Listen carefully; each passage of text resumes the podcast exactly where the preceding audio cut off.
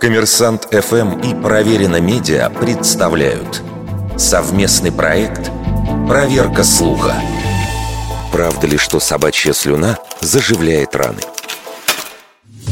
Наиболее подробное исследование свойств собачьей слюны провели в 1990 году специалисты Калифорнийского университета – Ученые выяснили, что собачья слюна и правда в некоторых случаях помогает справляться с бактериями с самим животным, например, с кишечной палочкой и стрептококком собак, но при этом не оказывает значимого воздействия на синегнойную палочку и ряд стафилококков.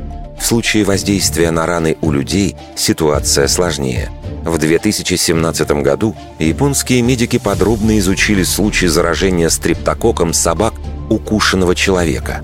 Передача этой инфекции от питомца к хозяину – очень редкий случай, но риск инфицирования есть всегда. Самый печальный случай был зафиксирован в Австрии. Мужчина поранил ногу и решил дать своей собаке залезать рану. Позже он рассказывал, что регулярно поступал таким образом, поскольку был уверен в лечебных свойствах слюны питомца. В больницу он поступил с септическим шоком и прогрессирующим некрозом тканей. Врачи спасли пациента, однако для этого пришлось ампутировать ему обе ноги ниже колена, несколько фаланг пальцев рук и часть носа. Причиной всех этих бедствий стала бактерия, безвредная для животного, но при определенных обстоятельствах опасная для человека.